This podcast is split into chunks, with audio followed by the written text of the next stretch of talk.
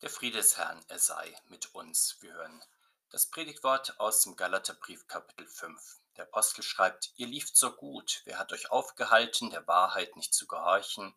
Solches Überreden kommt nicht von dem, der euch berufen hat. Ein wenig Sauerteig durchsäuert den ganzen Teig. Ich habe das Vertrauen zu euch in dem Herrn, ihr werdet nicht anders gesinnt sein.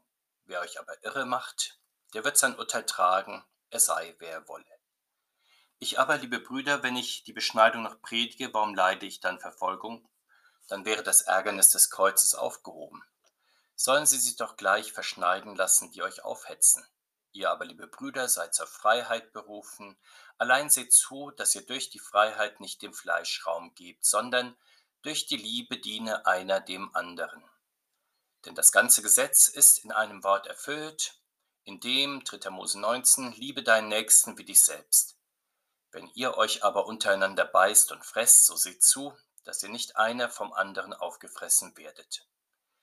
Der Herr segne diese Worte an uns.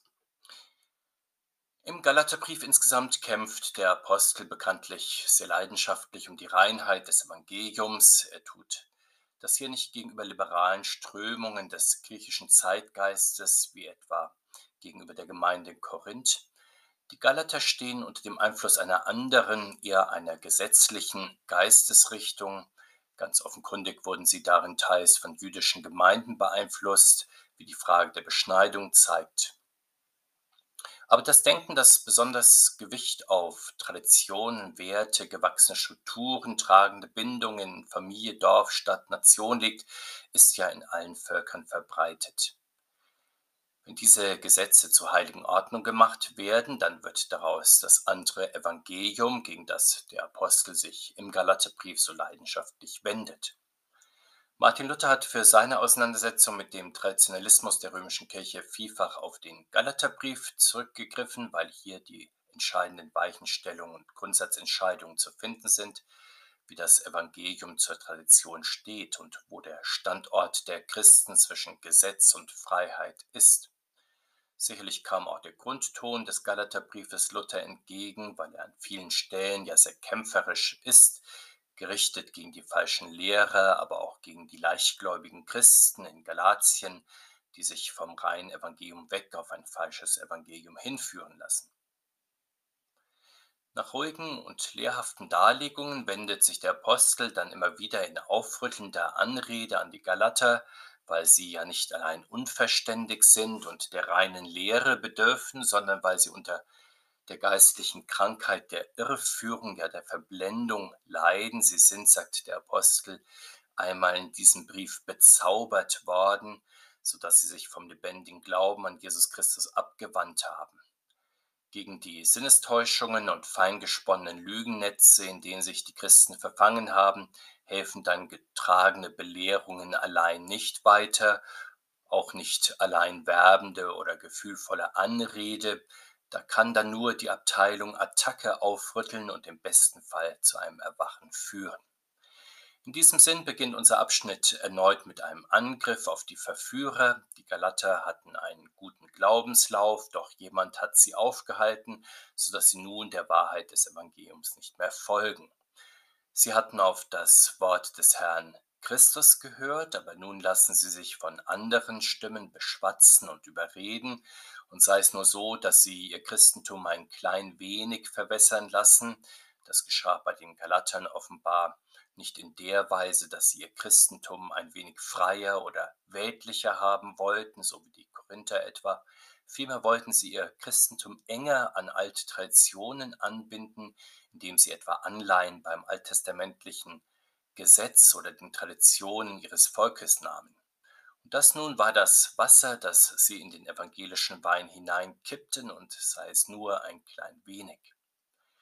Doch der Apostel macht deutlich, dass hier schon eine sehr geringe Menge den Geschmack verfälscht. Er unterstreicht das mit dem Bild das auch der Herr selbst öfter verwendete, das vom Sauerteig, ein klein wenig Sauerteig, das durchsäuert bekanntlich eine große Menge Teig und so zersetzen nur Spurenelemente von gesetzlichem Denken die Freiheit des Evangeliums. Aber der Apostel tritt hier den Galatern nun nicht als ein Oberlehrer der Freiheit entgegen, die er vom hohen Ross herab dann zu einer freieren Gesinnung ermahnt und zu weniger gesetzlichem Denken. Vielmehr vertraut er ganz auf die Kraft des Glaubens an den Herrn Christus. Er will die durch falsche Lehre irregeführten Christen ja nur nicht seinerseits an die Leine nehmen, sodass nur die gesetzliche Leine durch eine apostolische Leine ausgetauscht würde und dann auch in diesem Fall nichts von der Glaubensfreiheit übrig wäre. Vielmehr vertraut der Apostel im Herrn auf die Stärke des Glaubens der Galater. Durch das Wort des Heiligen Geistes wird der Glaube an den Herrn Christus ja in das Herz hineingesenkt und dort immer wieder erneuert, sodass er im einzelnen Christen seine Kraft zur Unterscheidung von wahr und falsch, gut und böse entfaltet. Und jeder Christ dann nur erinnert zu werden, braucht dann das reine, unverfälschte Evangelium. Wenn er es dann hört, erkennt er es dann auch mit Hilfe des Heiligen Geistes wieder und bleibt dann auch gerne darin, während er bereitwillig und eifrig die falsche Lehre verwirft, die auch das Evangelium verwirft. So sind nicht die gutgläubigen und zum Teil irregeführten Mitchristen die Gegner des Apostels in diesem Brief, sondern natürlich die falschen Lehrer. Hier nicht einmal diese Lehre selbst, sondern ihre falsche Lehre. Und gegen diese irreleitende Lehre wendet sich der Apostel und weiß, dass der, der an falscher Lehre wieder besten Wissens festhält, im Gericht sein Urteil finden wird, ganz gleich, wer er sei, so spricht der Apostel es aus. Wir merken, dass er sich hier doch etwas scheut, Ross und Reiter namentlich zu benennen. Offenkundig waren es hochstehende Persönlichkeiten in den Gemeinden in Galatien, die es an evangelischer Klarheit und Festigkeit in der Lehre vermissen ließen und dadurch die Gemeinden verwirrten, ja sozusagen wie die Wölfe die Herden verunsicherten, vielleicht sogar zerstreuten. Nicht, dass der Apostel sich vor diesen menschlichen Autoritäten fürchtete und deswegen leise trat, er wollte sie nur nicht von höherer apostolischer Warte aus an den Pranger stellen und bloßstellen oder Streit in die Gemeinden hineintragen. Und deswegen wird er hier nicht persönlich, sondern er bleibt streng bei der Sache, in der Sache des Wortes Gottes, aber ist er glasklar. Hier gibt es kein Weichen und Wanken, kein diplomatisches leise treten und um den heißen Brei herumreden. Nun aber war bestimmt bei manchen Christen in Galatien die Verwirrung komplett, so wie das heute immer wieder in der Frage des Gesetzes auch innerhalb der Kirche vorkommt. Predigte denn der Apostel nicht auch das Gesetz nach den zehn Geboten? War er nicht auch von der Verbindlichkeit der Gebote für die Christen überzeugt? Und ja, natürlich, das war er. Und war er denn nicht selbst beschnitten, außerdem in der jüdischen Richtung der Pharisäer aufgewachsen und auch als Schriftgelehrter ausgebildet? Ja, natürlich, das war er. Und war er denn nicht auch der Überzeugung, dass man als Christ die jüdischen Gebräuche unbedingt dann beibehalten sollte, etwa die Beschneidung, die jüdischen Feiertage, die Speisegesetze und anderes mehr, was zur jüdischen Tradition hinzugehörte? Nein, das war er dann nun nicht. Und weil er sich hierin von den Pharisäern und den Schriftgelehrten unterschied, deswegen wurde er von ihnen in Jerusalem, aber auch im Mittelmeerraum immer wieder verfolgt. Sie warfen ihm ja Missachtung des Gesetzes, ja sogar Gesetzesübertretung vor. Aber wie konnten dann die Gemeinden in Galatien zu der Meinung kommen, dass der Apostel ein Befürworter der Beschneidung war? Vielleicht einfach deswegen, weil sie wussten, dass es unter den Judenchristen diese Auffassung gab und dann zählten sie einfach den Apostel mit dazu. Diese Meinung gab es ja unter den Judenchristen in der schroffen Variante, dass man nicht gerettet werden konnte, wenn man nicht zuerst durch die Beschneidung in den Abrahamsbund aufgenommen war und dann auch das ganze alttestamentliche Gesetz befolgte. Aber auch die abgemilderte Variante dieser Meinung gab es, dass man sich auch als Christ den jüdischen Traditionen anschließen sollte, und zwar zumindest in der lockeren Weise, wie es der Herr Christus selbst und die Apostel getan hatten, indem sie etwa die Beschneidung und die jüdischen Feste einhielten, aber das in größerer Freiheit taten als die Pharisäer. In dieser Weise verstehen bis zum heutigen Tag manche Christen das Verhältnis von Altem und Neuem Testament, Gesetz und Evangelium. Sie versuchen sich auch als Christen an wichtige Zeremonialbestimmungen des Alten Testamentes zu halten. Das führt dann zu der erstaunlichen Situation, dass etwa in Nordamerika die Beschneidung in manchen Krankenhäusern direkt nach der Geburt sehr verbreitet ist. In der Regel wird das mit hygienischen Argumenten begründet, aber man merkt doch die religiöse Unterströmung, also den Versuch, die Verbindung von altem und neuem Gottesvolk über die Beschneidung zu halten.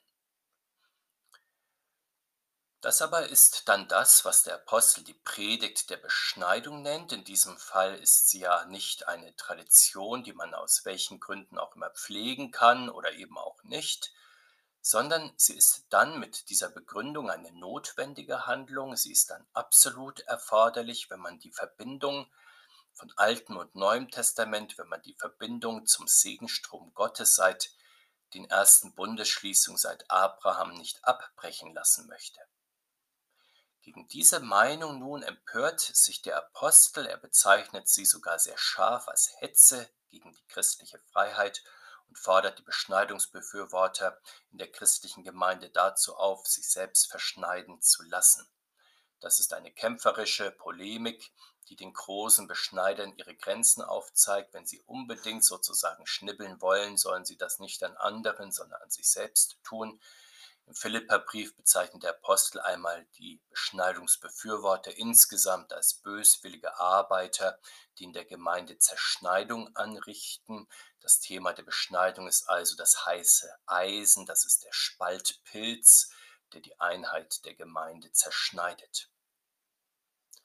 Auch in Europa ist eine abgeschwächte Form dieser Gesetzespredigt doch verbreitet. Mancher fromme Christ denkt, wenn der Herr Christus und die Apostel selbst an Beschneidungen und jüdischen Festen, teilweise auch an jüdischen Speisegeboten für sich selbst und die ganze Gemeinde festhielten, dann sollte man das wenigstens in Auswahl vorsichtshalber doch auch tun, um nichts Wesentliches zu verpassen, denn sicher ist sicher, da sollte man vielleicht kein Risiko eingehen. Und wer dann noch eine Begründung sucht, mag hinzufügen, die evangelische Freiheit von den Zeremonialordnungen kann dann für die neuen Christen gelten oder auch für die kirchenferneren Christen, aber doch nicht für die gefestigten Christen, die ganz und gar der Lebensweise des Herrn, der Apostel nacheifern wollen. Doch denkt und handelt man so, muss man mit dem vehementen Einspruch des Apostels, ja des ganzen Neuen Testamentes leben. Der Apostel sagt ja, dass durch das Festhalten an der Beschneidung als heiß notwendig das Ärgernis des Kreuzes aufgehoben wird. Er zeigt die Konsequenz der Gesetzlichkeit auf. Der Kreuzestod des Herrn Christus wäre ja überflüssig, wenn man durch die Beschneidung die Gotteskindschaft erlangen könnte. Und wer an diesem Punkt nachgibt und zur Taufe sicherheitshalber dann noch die Beschneidung hinzufügt, der ist in der Tat ein Feind des Kreuzes Christi, weil er nicht wirklich glaubt, dass das Erlösungswerk des Herrn Jesus am Kreuz genug war und genug ist, um die Menschen, die an ihn glauben, ohne Gesetzeswerke zu retten.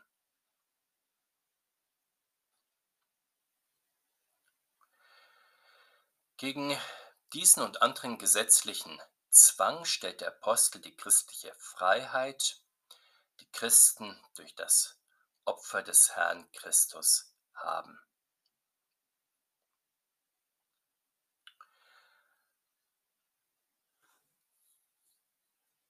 Was aber meint der Apostel damit, dass unter den Christen einer dem anderen dienen soll, dass er sich dem Mitmenschen in Liebe zuwenden soll um nicht die christliche Freiheit sozusagen zum Deckmantel der Zügellosigkeit werden zu lassen. Das Wort, das er hier verwendet, Dulete, meint noch einmal etwas anderes, als dass jeder mit seiner Hände Arbeit für seinen Lebensunterhalt sorgen soll, wenn er es gesundheitlich kann.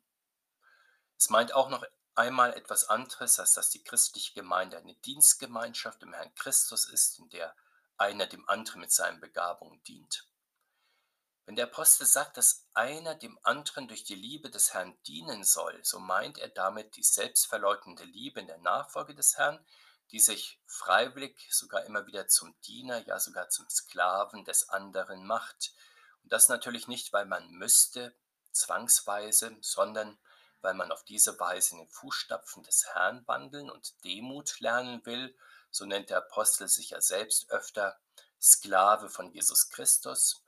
Und die Christen sollen in ähnlicher Weise in der Nachfolge des Herrn immer wieder Sklavendienste für andere übernehmen.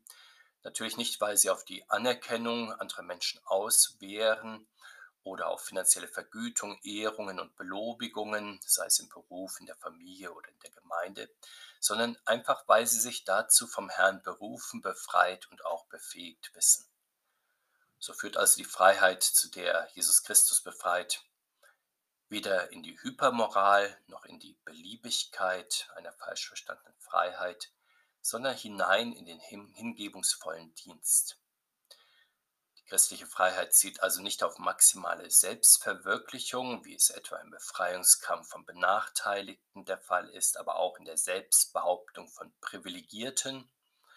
Die Freiheit, die in Christus den Christen geschenkt wird, ist, dass sie sich im hingebungsvollen Dienst an andere Menschen immer wieder freiwillig einsetzen, und so aus freien Stücken für sie zu Sklaven im Herrn werden, sicherlich nicht zu menschlichem Missbrauch oder willkürlicher Ausbeutung, sondern einfach in freiwilliger Hingabe zur Ehre Gottes. Und wo diese hingebende Liebe im Dienst vom Herrn geschenkt wird, da erfüllen Christen auch den heiligen Willen Gottes, nicht sie selbst durch ihre eigene Klugheit oder eigene Willenskraft oder ihre hohe Tugend, sondern der Herr Christus wirkt dann durch die Christen hindurch. Das ist ja auch der geistliche Sinn des Gesetzes, wie er schon im Alten Testament kurzen Treffen beschrieben ist und im Neuen Testament immer und immer wieder wiederholt wird, liebe deinen Nächsten wie dich selbst. Erfüllt wird dieses einfache Gesetz durch die vollkommene Liebe des Herrn Christus und in diese Liebe hinein ruft der Herr, wenn er für die Christen das Gesetz erfüllt und von der drückenden Last befreit, damit dann alle, die sich von ihm rufen lassen, in seinen Spuren wandeln. Natürlich haben Christen den beständigen Ruf des Herrn in seine Liebe auch sehr nötig, denn sie leben ja keineswegs immer und auch nicht in jeder Hinsicht arglos und in schöner Eintracht miteinander wie die Lämmer. Vielmehr geht es auch unter ihnen immer wieder zu wie im Haifischbecken, so wie das in der Welt insgesamt leider der Fall ist. Und dann beißen und fressen manche die anderen und werden von ihnen wiederum gebissen und gefressen. Wo das auch bei der Herde des guten Hirten der Fall ist, dann verwandelt auch sie sich in ein hungriges Wolfsrudel, in dem einer nach dem anderen schnappt, wie es in der Welt insgesamt der Fall ist, wo jeder auf die Wahrung seiner Interessen aus ist, der Kampf aller gegen alle. Dagegen hilft der Geist des Herrn Jesus, der sich aus der Welt immer wieder seine Gemeinde beruft und auch sie befähigt zu einem Leben in Freiheit, einem Leben im Geist, einem Leben in der Liebe. Herr Jesus Christus, wir bitten dich, sammle deine Herde aus der Zerstreuung der Welt und erfülle die Dein mit deinem Heiligen Geist, dass sie durch deine geschenkte Gerechtigkeit dir nachfolgen und den Mitmenschen dienen, so bitten wir in deinem Namen. Amen.